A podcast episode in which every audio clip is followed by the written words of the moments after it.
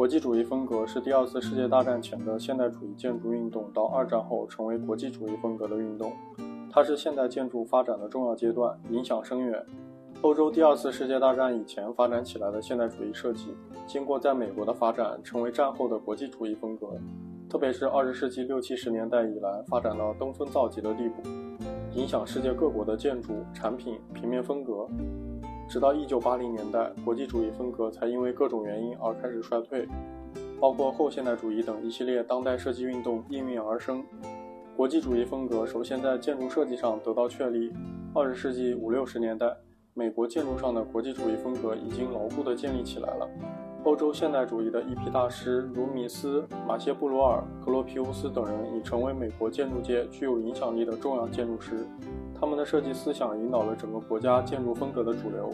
他们设计的一些重要的建筑，比如米斯在纽约设计的希格莱姆大厦，成为国际主义建筑的典范。这一风格也在欧洲开始发展起来。意大利设计家吉奥庞蒂在米兰设计的皮瑞利大厦，成为这个时期欧洲现代建筑的里程碑。国际主义风格影响了全世界的公共建筑、大型商业建筑的风格。